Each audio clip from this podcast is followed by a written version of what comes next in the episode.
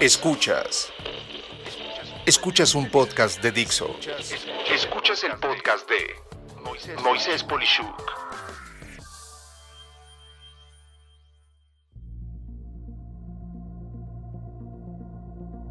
Amigas, amigos, un gusto estar con ustedes eh, en el podcast, en esta ocasión con un invitado espectacular, Antonio Ocaranza Fernández. La verdad es que tengo el privilegio de conocerlo desde hace muchos años, cuando ocupaba una de las eh, posiciones que voy a mencionar en su vasto currículo pero eh, me reservo platicarles esta anécdota posteriormente. Puedo decirles que Antonio eh, Ocaranza Fernández dirige Oca Reputación Corporativa, una consultora dedicada a construir, proteger y restaurar reputaciones de empresas y organizaciones, basado en su amplia experiencia en el manejo de asuntos corporativos y comunicación en los sectores gubernamental y empresarial de México y América del Norte. Entre 2006 y 2017, Ocaranza se desempeñó como director de comunicación corporativa Walmart de México y Centroamérica y de 2002 a 2006 fue director de relaciones institucionales y comunicación de la empresa Vitro.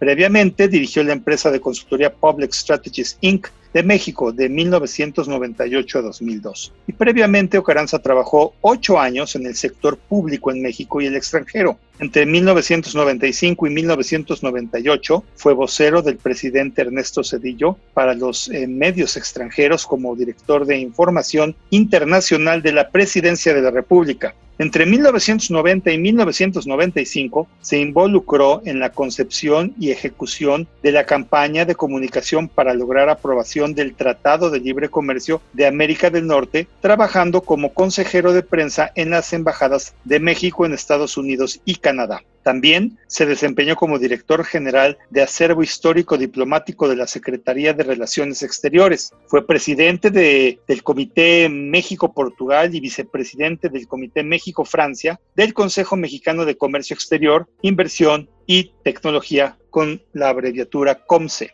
Ha sido investigador en el Colegio de México y profesor de la Universidad Iberoamericana. Es autor de investigaciones y artículos sobre relaciones internacionales y comunicación y frecuente colaborador en las publicaciones El Financiero y Forbes México. Es licenciado en Relaciones Internacionales por el Colegio de México y maestro en Ciencia Política por la Universidad de California en Berkeley. Es miembro del Consejo Mexicano para Asuntos Internacionales, COMEXI, del Consejo de Directores de World Vision México, la mesa directiva de la Asociación Mexicana de Comunicadores, AMCO, y de los consejos editoriales de las revistas Alcaldes de México y Merca 2.0, y ha sido condecorado por los gobiernos de Brasil y Chile. Toño, de verdad que gusto poder tener esta oportunidad de expresar todo aquello que se tiene que decir y estoy seguro que falta mucho más de ello. Y bueno, en este sentido, mi anécdota es que realmente lo conocí eh, como una persona íntegra en, Walmart, eh, siendo yo analista de tecnología, en donde hizo una labor espectacular ante una crisis precisamente que hubo en lo referente a que estaban eh, un, mal reportero, lo podría decir yo de una fuente internacional, diciendo que se explotaban a los cerillos en, en las sucursales y me di la tarea de escucharle y no solo eso, sino de ir a ver y constatar lo que él me decía como el titular de comunicaciones en Walmart y para mi gusto la palabra de Antonio era precisa, era justa, era correcta. Pudimos hacer un artículo que se llamó, está en mi, en mi blog de hecho, cuando la tecnología hace daño. Y esto trajo como consecuencia una gran oportunidad de poder entablar una linda relación que he tenido desde entonces con él a través del trabajo y hoy teniéndolo como invitado a mi podcast. Un gusto tenerte, Toño. Encantado, Moisés. Gracias por la invitación y gracias por recordar aquellos tiempos. Sí, cómo no. Y quiero decirte que, bueno, he hablado de ti de forma muy, muy formal, pero si pudieras platicarnos también algo de lo que la gente no sabe precisamente de ti, tal vez algún pasatiempo, alguna anécdota, me encantaría escucharla. Pues mira, una de las cosas que hubiera puesto en la descripción de, mi vida que hiciste es que yo era, cuando estudié la carrera de licenciatura, estaba de moda la cuenca del Pacífico eran los ochentas y estaba México viendo hacia allá. Y a eso dediqué parte de mi, de mi preparación y mis primeros años de trabajo como investigador, porque yo quería dedicarme a la academia. Estaba ligado a hacer investigación sobre China, Corea del Sur y Japón, y luego lo que llamaban los tigres asiáticos, que venían como pues parvada, eh, de hecho era un término económico eh, de un economista eh, japonés que hablaba de cómo Japón obviamente era la punta de lanza, pero detrás de él venían pues Corea, Singapur, Hong Kong, Taiwán y luego detrás ya venían Vietnam, este, Malasia, Tailandia, etcétera. Entonces era una parte fascinante. No he dejado de tener el corazón en esa parte del, mundo, pero la vida, como bien describiste tú, eh, pues me fue llevando más a cuestiones de comunicación y a, un, eh, y a otra región del mundo totalmente diferente, que era América del Norte.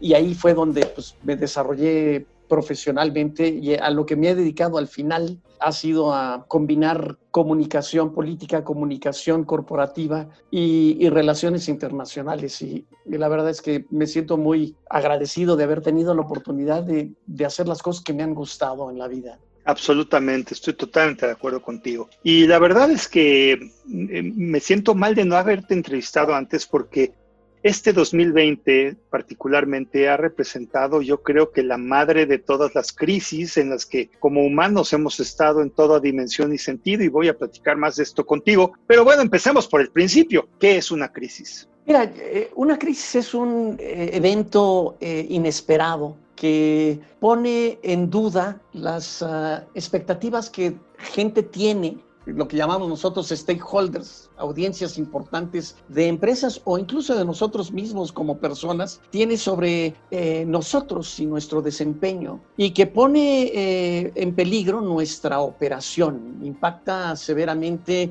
nuestra eh, reputación o nuestro desempeño. Entonces, eh, repitiendo un poco, tiene el componente de repentino, es algo que nos sorprende, ¿no? Es algo que también hace que la confianza que tienen en nosotros, en nuestros productos, en nuestra empresa, las gentes que están vinculadas a ella, eh, se pierda y que al perderse esa confianza, el desarrollo de la empresa, nuestro propio desarrollo como personas se ponga en duda. Y, creo que la crisis de, de, empresa y la crisis que a veces nosotros tenemos como personas son muy similares. Cuando defraudamos a alguien, cuando hemos mentido, cuando nos conducimos de una forma que viola la confianza de nuestros padres, de nuestros amigos, de nuestro maestro, de nuestro jefe, pues ponemos en riesgo la capacidad que tenemos de poder ser promovidos, de ser invitados, de ser considerados, etc. Y exactamente lo mismo pasa con las empresas. Tú tienes un producto que promete hacer tal cosa y no la hace,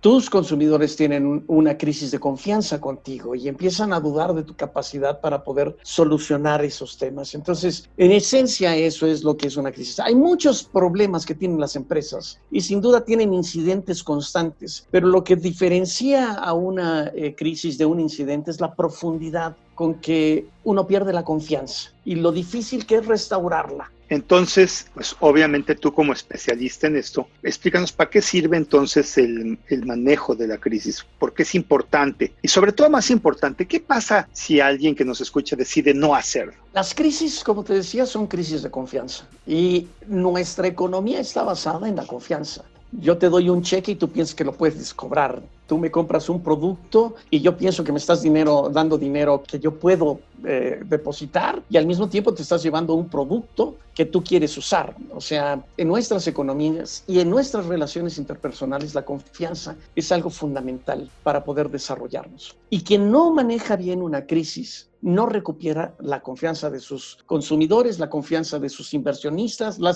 confianza de sus acreedores, aquellos que le prestaron dinero, la confianza de un proveedor que ya no quiere vender insumos porque no te tiene confianza de que le vayas a pagar o alguna otra cosa. La confianza de tus colaboradores que deciden pues huir o de aquellos que quisieran que tú quisieras contratar y que al final dicen, oye, de loco voy a trabajar en una empresa como esta que no cumple con lo que ofrece. Entonces, si tú enfrentas una crisis que no sabes manejar bien, pones en peligro tu negocio Y hemos tenido casos de empresas que han desaparecido por una crisis de confianza. Tú y yo, y quizás muchos de los que nos escuchan, pues para nosotros Panam era una aerolínea de una gran confianza y que todos nacimos con ella y viajamos en ella quizás. Y a partir de, la confianza que se perdió cuando fue sujeta de, un bomba, de una bomba por parte de terroristas del Medio Oriente, nunca pudo recuperar la confianza. Y tenemos también industrias que son muy sensibles a esta parte de confianza, ¿no? Este, obviamente las aerolíneas son una de ellas, pero tenemos muchas otras, las farmacéuticas, ¿no? Ponemos nuestra vida en manos de una farmacéutica que nos tiene que dar un medicamento que nos sane, ¿no? Entonces, es algo muy común, es algo que todas las empresas en algún momento tienen que enfrentar y tienen que estar preparadas para manejarlo. Y de hecho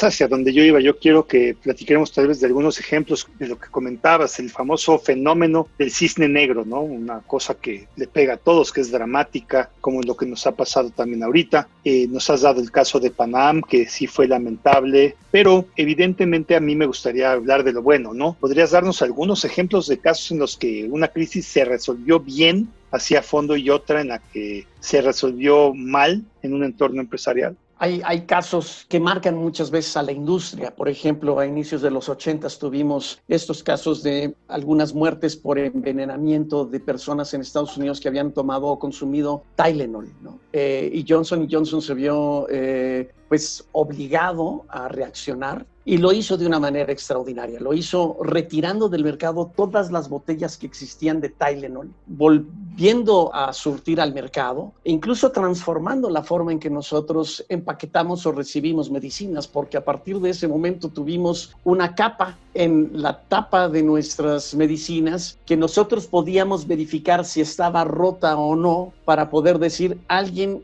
ha tenido algún tipo de manipulación de esta mercancía. el sello de seguridad, ¿no? El sello de seguridad. Eh, entonces, pues cambió, transformó la forma en que nosotros consumíamos este tipo de productos. Y fíjate que eh, una cosa interesante, eh, Moisés, es el hecho de que las crisis, aun cuando estemos pensando en muchos escenarios posibles y tengamos un manual de crisis y quizás hasta lo practiquemos, no estamos preparados para todas las crisis posibles. Claro. Por eso son festivas, porque nos, nos obligan a reaccionar a un escenario que no habíamos concebido. Y fue el caso, por ejemplo, de Tylenol. Y sin embargo, cuando tienes valores muy cimentados, cuando tienes un propósito claro como empresa que guía tus acciones en el día a día, te puedes hacer preguntas muy concretas de decir, bueno, ¿y cómo reacciono a esto? ¿Cuál es el propósito de mi empresa? Y si lo que hago cumple con ese propósito. Entonces, el caso de Johnson es famoso en, que en 1920 y tantos se hizo el credo de Johnson.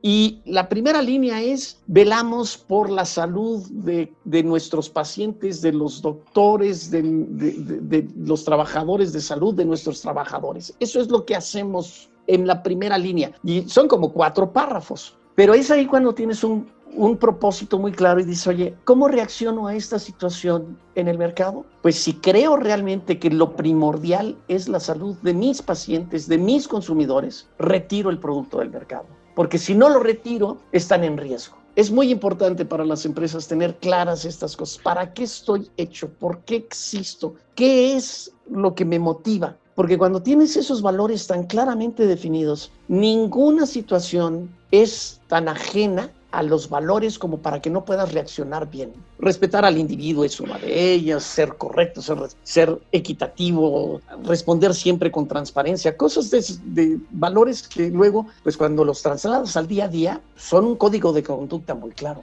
Claro. No, eh, o sea, estoy entendiendo de esto, lo que me estoy llevando es consistencia. Las empresas deben de tener clara su misión, que es lo que los motiva a hacer lo que hacen, lo que le aportan a la sociedad. Y lo que tú estás diciendo es que no podemos saber ni de qué tipo, ni tamaño, ni forma va a tener una crisis con nosotros, pero sí sabemos de qué estamos hechos, cuál es nuestro core, nuestro núcleo, nuestra esencia. Y apegándote a esa esencia es como tú tienes que ser consistente en la forma en la que estás haciendo lo que estás haciendo y absorbiendo eso. ¿Y alguna mala, Toño, para entender mi pregunta previa de cuando te decía qué pasa si no haces nada? Peor, ¿qué pasa si haces algo mal? Creo que en eso, eh, pues, tienes casos de empresas que vienen actuando mal y luego con una nueva situación se refuerza en la percepción de la gente que son empresas que no actúan bien en crisis. Y quizás uno de los casos que me eh, vienen a la mente es el de United. Muy recientemente, quizás uh, tus radioescuchas hayan pues, tenido la experiencia, la información de cómo en un vuelo de United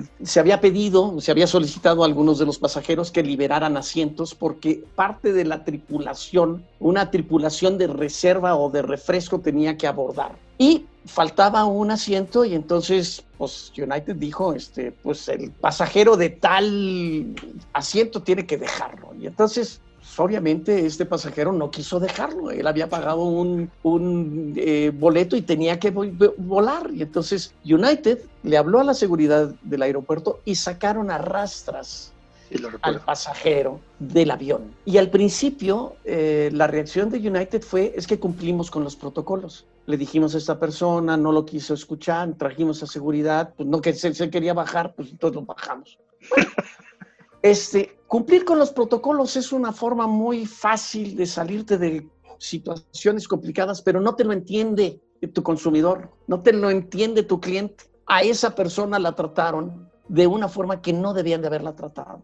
Y entonces, pues obviamente cuando tienes estas situaciones tienes una, un gran desprestigio de tu marca, un gran desencanto de la gente que suele viajar contigo. Te castigan los inversionistas porque si tú eres una empresa pública, tu acción cae. Va a ser más difícil para ti eh, no tener sobre ti a los reguladores, porque una vez que pecaste, la autoridad va a decir, antes de que te vuelva a pasar otra cosa, voy a tener inspectores encima tuyos, etc. Entonces, la libertad que tiene una empresa para actuar debido a una crisis mal llevada, pues se reduce muchísimo. Es como cuando un hijo se porta mal. Tienes un hijo que se porta bien y un hijo que se porta mal. El hijo que se porta mal nunca llega a la hora que le dices después de la pachanga. Siempre hay que andarle llamando, etcétera, etcétera. ¿A quién le das más libertad para operar? Pues al que se porta bien. ¿Por qué? Porque sabes que cumple, tal, tal, tal, tal, tal. Y al que no, pues estás hablándole por teléfono, le estás diciendo que no, no le das permiso de, de entrada, de salir, etcétera. Y eso pasa con las empresas. Las empresas que actúan bien tienen libertad para operar. Y entonces el inspector se dedica a las que actúan mal. Y si tú puedes hacer las cosas bien, no vas a tener encima un inspector porque llega el inspector y no te encuentra nada. Y es una pérdida de tiempo. Mejor claro, a los que no cumplen. Oye, qué interesante. Y sí recuerdo vívidamente este tema United. Es más, recuerdo también otro que fue origen de la primera desgracia viral que hubo en Internet, que es United Break Guitars tal vez no lo oíste. Excelente. Sí, sí, sí, no sé si lo supiste. la, canción, de, la canción de este grupo canadiense se hizo extraordinaria. Además es muy buena. Sí, y digo, para los que están pensando que ya pasamos a platicar de Toño y yo separados, eh, sucedió que un grupo musical estaba en un vuelo de United y vieron desde la ventanilla de su asiento cómo aventaban sus guitarras y las destrozaban literalmente. Y bueno, este no les hicieron caso cuando pidieron la respuesta a su problema, hasta hicieron una canción que pueden encontrar todavía seguramente en internet, se llama United Break Guitars, United Rompe Guitarras, y pues obviamente fue una crisis, auténtica crisis, porque la respondieron no en el mismo medio, tal vez ahorita Antonio nos va a platicar un poco de eso, pero empezaron a hacer comunicados y no fue nada digital, y lo digital seguía creciendo y lo externo seguía sin importar, eh, no estaban dirigiéndose a una audiencia correcta, en fin, un desastre pero bueno, ya lo platicaremos. Antonio, ¿consideras que las empresas tienen bien resuelto hoy en día el manejo de la crisis en forma general? O sea, y, sobre todo, si tienen que empezar, muchos de mis escuchas probablemente no lo tengan, internamente, ¿quién debería de hacerse cargo de esto? Mira, normalmente tienes tú un comité de crisis que está eh, creado por gente operativa, especialmente si estás en una industria manufacturera, industria de servicios, etcétera, tienes a la gente que está en el piso, ¿no? Solucionando cosas. Pero luego tienes al corporativo que es el que se encarga de darte todo el soporte.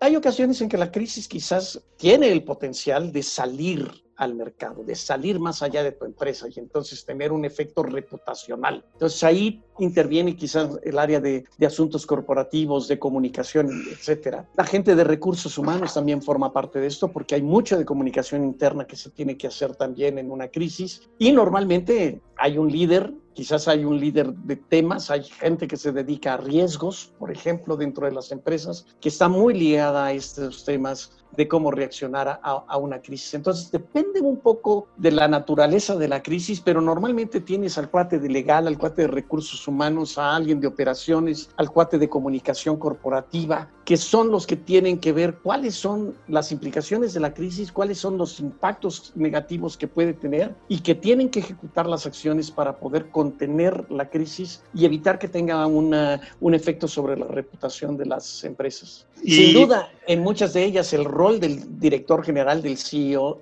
es fundamental. Ok.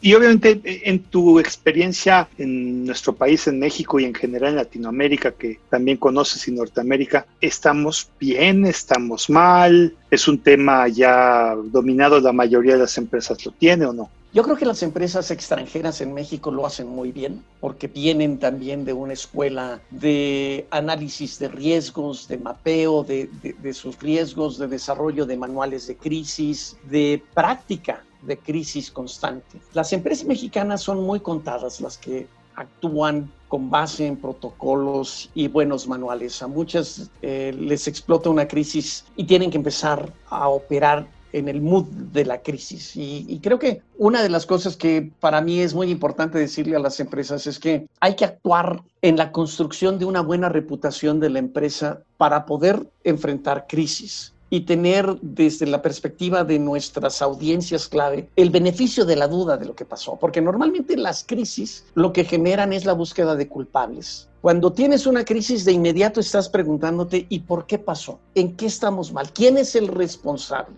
Y puedes tener crisis en donde hay un terremoto, hay una inundación, etcétera, que pueden ser cosas no controlables para las empresas y de factores externos y puede haber otros que son de factores internos y controlables, como puede ser un fraude, como puede ser el que estés cocinando tus libros, este, etcétera. Pero hay ocasiones, Moisés, en que una cuestión no controlable externa se convierte en algo interno que afecta tu reputación. Porque tú puedes tener una fábrica que se inunda y decir, oye, llovió durante tres días seguidos y, y, no había un drenaje que sacar el agua. Pero si ha llovido y lo que tú has hecho es tener ahorros presupuestales de mantenimiento para elevar la rentabilidad de tu empresa y no hiciste cosas para preparar la fábrica desasolvarla, tener los mejores sistemas hidráulicos, etcétera. Esa crisis generada por algo no controlable externo se convierte, y que la gente te perdona, se convierte realmente en un tema controlable interno que la gente no te perdona. Y dice, puede llover muchísimo, pero tú decidiste no gastar dinero para embolsarte esa ganancia y tener una mayor rentabilidad. Y pusiste en riesgo a tus empleados y además pusiste en riesgo los productos que tú me vendes. Y entonces esa, esa es una responsabilidad ya tuya. Y eso es lo que buscamos normalmente como consumidores.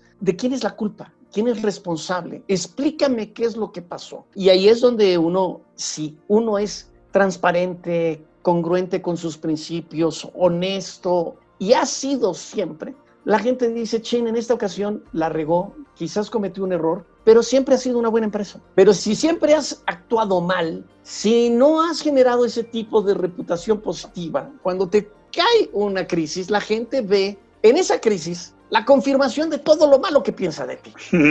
Muy interesante. Oye, ¿me puedes entonces llevar de la mano, para todos los que nos están escuchando y a mí mismo, es un tema fascinante, y me puedes llevar de la mano de los pasos necesarios para resolver una crisis? No pretendo aquí que des todo lo que hay, pero debe de haber un algoritmo, una serie de pasos ordenados y me encantaría que nos los comentaras. Bueno, hay unas cosas muy este, prácticas en términos de crear un grupo de crisis, tener el mapeo de tus riesgos, porque obviamente tus riesgos son aquellos, los mayores riesgos que tienes en la operación o en tu negocio, es aquello que puede detonarte la más profunda crisis y puedes prepararte eh, para eso, ¿no? Pero quizás la parte que todos los que nos escuchan van a identificar más claramente es que para restaurar la confianza generada por una crisis, hay cuatro elementos fundamentales. Número uno, la empatía. Tienes que reconocer que lo que has hecho ha generado una pérdida de confianza. Lamentamos muchísimo esto que pasó. Eh, sabemos que esto que ocurrió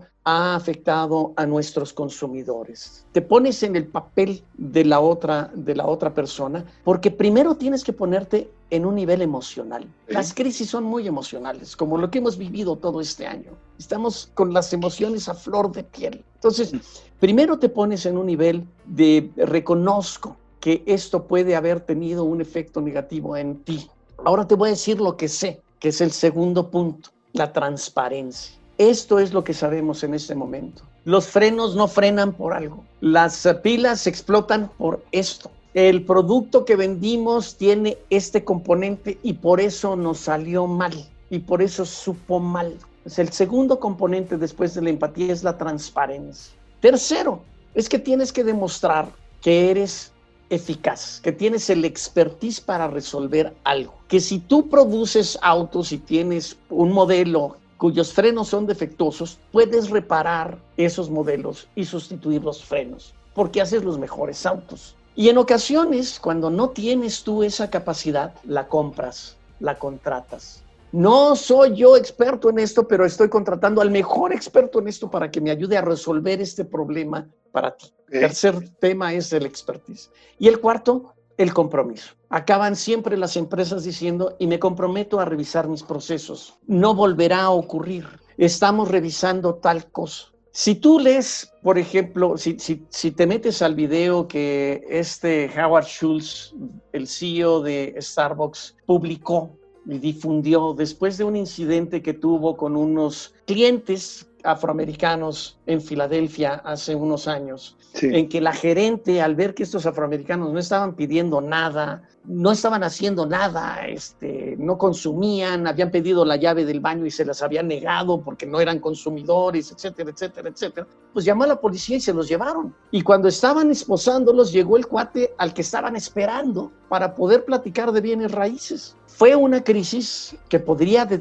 haberse detonado. Imagínate que la comunidad afroamericana en Filadelfia te boicoteara, oh. No, pues se acabó Starbucks. Y no solo en, Filadelfia, si eso se extiende, pues puede tener otro tipo de efecto. Y lo que hace ese Howard Schultz en ese video es precisamente esto. Lamentamos muchísimo lo que pasó, no debió de haber ocurrido. Lo que sabemos es que esto ocurrió y actuamos mal, pero vamos a solucionarlo. E incluso él hace, hace una aseveración muy interesante porque dice, hay gente que quiere que corra yo al gerente. Y yo creo que la culpa está mal aplicada. Aquí el responsable soy yo. Wow. Este tema es gerencial y yo soy el responsable de los gerentes. Y por lo tanto, yo asumo esa responsabilidad. Y no va a volver a ocurrir. ¿Y sabes lo que hicieron? Un mes después cerraron todos los Starbucks de la Unión Americana para que por la tarde tuvieran todos los baristas de Starbucks un taller de sensibilidad. Y lo que perdieron de dinero es lo que tú puedes pensar que es el costo de una crisis. Fue mayor lo que, lo que perdieron. Pero simplemente si pensaras, oye, ¿cuánto te cuesta una crisis? Pues cuánto dejó de recibir Starbucks teniendo todas sus tiendas cerradas una tarde porque había que darle capacitación a sus baristas de cómo sensibilizarlos en temas de raza, temas de desigualdad, en temas de trato a los clientes. Ese es el tamaño a veces de las crisis. Impresionante. Entonces, eh, recapitulando, si te entendí, empatía, eh, transparencia, eficacia y compromiso, ¿no? Fueron los cuatro temas. Estoy yo aprendiendo junto con todos los que te escuchamos. Y en este sentir, pues obvio, has tocado una fibra delicada. Estamos por terminar 2020 y mucha gente ha muerto en este año, que en mi opinión no debería de haber muerto por la pandemia. ¿Cómo debe de comunicarse esto a una familia de alguien que perdió un ser querido? ¿O qué acción deben de tomar las empresas ante una situación como esta? Pocas palabras, ¿crees que las empresas mexicanas manejan bien las crisis en términos como este? Y, y digo, si puedes hablar del sector público también, por favor. Creo que hay, hay, dos elementos que hemos vivido en esta parte humana de las crisis que tienen que enfrentar las empresas. Primero, no ha sido para las empresas nada fácil tener cerradas sus operaciones y mantener su planta laboral. Claro. Este, hay un elemento ahí de, de sensibilidad y de comunicación de las, de, de, las difíciles decisiones que tiene que tomar uno con respecto a, a sus propios colaboradores. Creo que en esto y también en la comunicación que se hace a los colaboradores por la pérdida de algún compañero, por un fallecimiento, etcétera. La transparencia es fundamental. Queremos transparencia, queremos saber las cosas, queremos que se nos hable con honestidad, incluso cuando no lo sabemos, Moisés. O sea, ¿cuándo vamos a regresar al trabajo? No lo sabemos. ¿Cuándo podremos recuperar las ventas del 2019? Pues no lo sabemos. ¿Podríamos pensar que a futuro vamos a poder hacer esto? Pues no lo sabemos, pero la gente quiere saber que no lo sabemos, o sea, poder pensar que no nos mienten, que se está haciendo todo lo posible por algo, qué acciones están tomando, etcétera. Entonces, creo que ser transparentes, ser honestos con la información, es algo que la gente siempre te va a agradecer. Nunca van a criticarte por hablar con la verdad. Claro. ¿Cómo lo haces? Es un tema, ¿no? Es, ahí donde hay quizás un poco de truco en decir, quiero ser crudo y, me justifico porque soy honesto y entonces puedo decir las cosas como son. Ah, quizás haya ciertas formas de, dosificar la información, de, de, darle aliento a la gente, pero creo que la transparencia en esta época ha sido algo que todos valoramos, porque sabes lo que pasa, contrario a otras crisis que hemos tenido que enfrentar, esta es global, Claro. Es profunda y es de salud. Y no hay nada que sea más sensible para nosotros que la salud, porque nos confronta con la muerte, como bien planteas tú. O sea, nos pone a cuestionarnos, a preguntarnos las cosas más profundas de nuestra existencia. ¿Y qué pasa? ¿Y si no me vas a ver, y si no puedes ir a verme al hospital? ¿Y qué hago para despedirme de la gente? ¿Y qué hago con mi padre, con mi hermano, con mi primo? O sea, esas son preguntas que son muy profundas y que esta crisis nos ha obligado a, a enfrentar y solo con la verdad y con la transparencia podemos salir bien librados. Escuchándote ahorita y todo el diálogo que hemos tenido, veo que mucho de la crisis, lamentablemente, tal vez es mera coincidencia, se orienta mucho a grandes compañías o a compañías de un tamaño grande y la verdad es que la pirámide de México pues tiene una muy golpeada pequeña empresa, mediana empresa, que es el motor de la economía en cualquier país. En tu opinión, ¿todo tamaño de empresa debe de poder manejar una crisis? O sea, ¿qué pasa en pocas palabras cuando no se tienen los recursos para tener un interno o área para este tipo de actividades? ¿Hay forma de usarla? Yo soy de informática, ¿sabes? As a service, como un servicio, tener un, algo que pueda responder a esto, así como eh, guardas tu información en la nube, por ejemplo.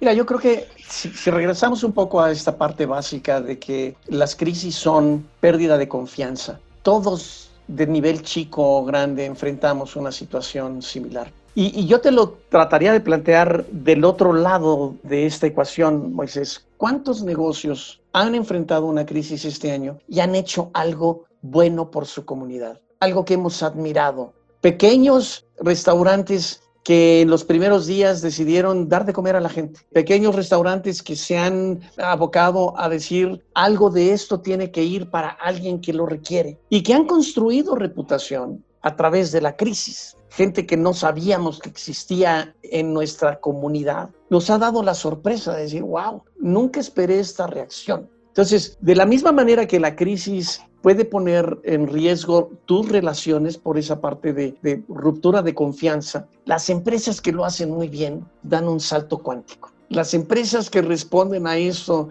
y dicen, esta crisis es para ayudar, para hacer las cosas mejor, para transformarme, para cuestionar qué debo de hacer diferente y graduarme, esas empresas son admiradas por la gente. dicen, wow, ¿Qué forma de reaccionar de esta empresa? Chiquita o grande. No necesitas tener un director de comunicación en tu pequeño negocio. Tú eres el comunicador y ¿sabes quién es más el comunicador? Tus empleados. Los empleados hoy están esperando de sus jefes una mayor claridad con respecto al sentido de su negocio. ¿Por qué trabajan ellos todos los días contigo? Qué tipo de empresas son, qué llenan en el mundo. Y por eso hay una gran exigencia hoy sobre las empresas, es decir, más allá de lo que produzco, más allá del servicio que ofrezco, etcétera, quiero hacer transformar la vida de personas, quiero hacer una contribución a un mundo mejor. Y eso atrae a chavos, eso atrae a clientes, eso atrae a inversionistas. Hay nuevos índices que miden a las empresas por el índice de su propósito. Y eso es, creo, algo que hoy en el 2020 estamos más expuestos a ello. ¿no? ¿Cuál, es el propósito de las empresas? Porque necesitamos cambiar este mundo y poder evitar crisis como las que hoy estamos viviendo, porque en algo hemos, algo hemos hecho mal. Correcto. Y sí, mira, una duda que tenía y quería consultar contigo, ya parcialmente pues tengo la respuesta, o sea, si yo quería saber si se tiene una crisis, si es bueno comunicar que se está en crisis, tú dijiste en tus pasos que primero es empatía, luego es transparencia, o sea que tiendo a pensar que la respuesta es sí. La pregunta oficial sería, ¿hay alguna ocasión en la que no se debe de comunicar una crisis? Déjame ponerte un ejemplo. Me doy cuenta de que hay un problema interno en algo grave dentro de la compañía,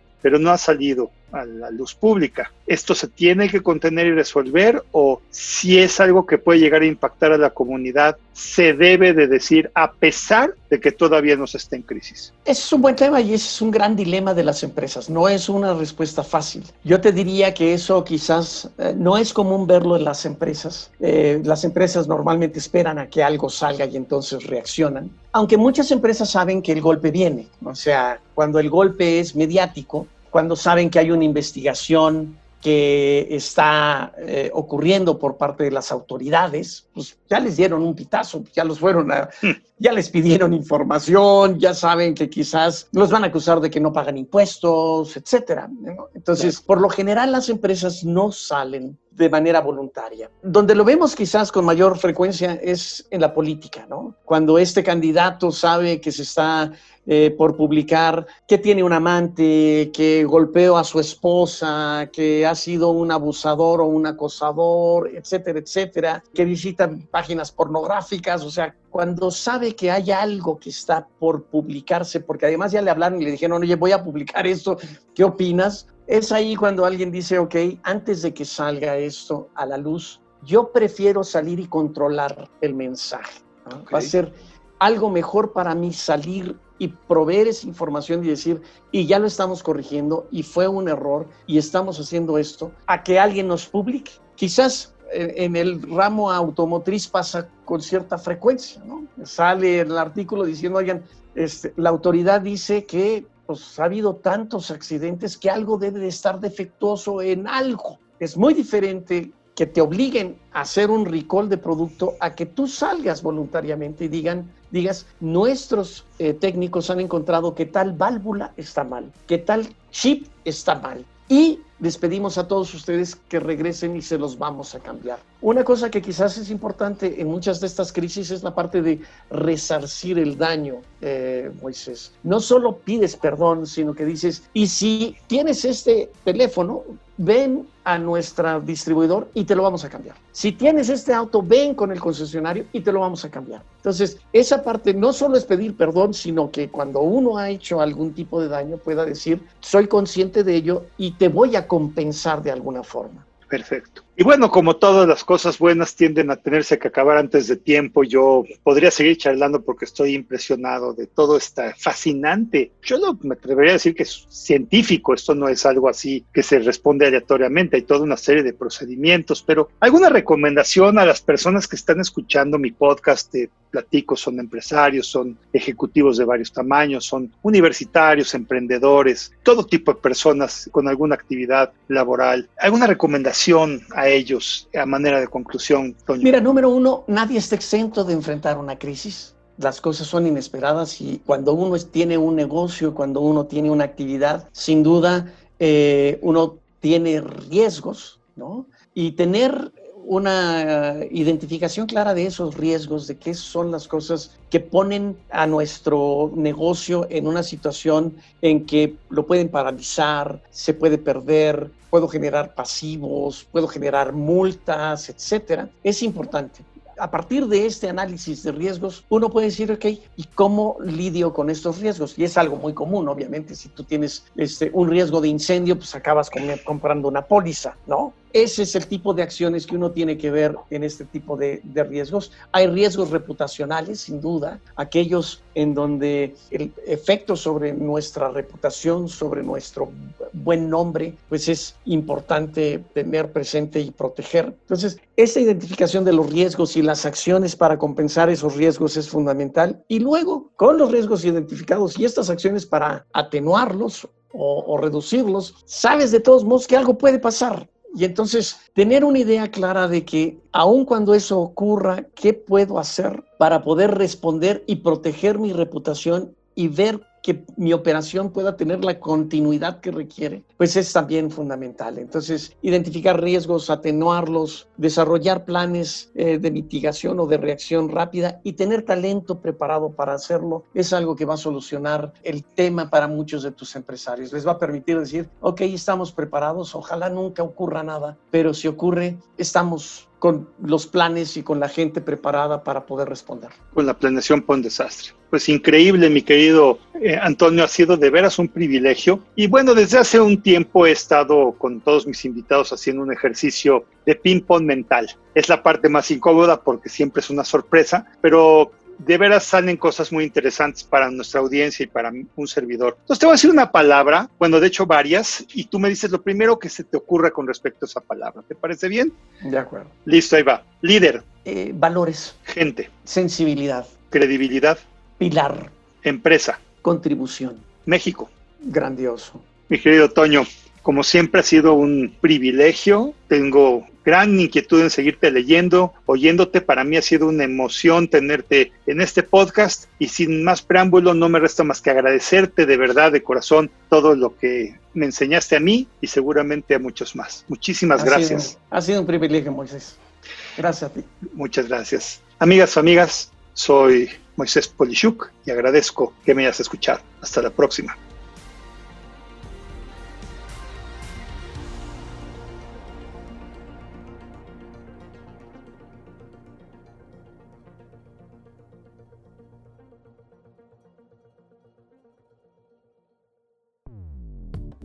Dixo presentó el podcast de Moisés Polishuk.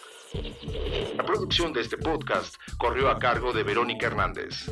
Coordinación de producción, Verónica Hernández. Dirección General, Dani Sadia. Voz y contenido, Moisés Polishuk.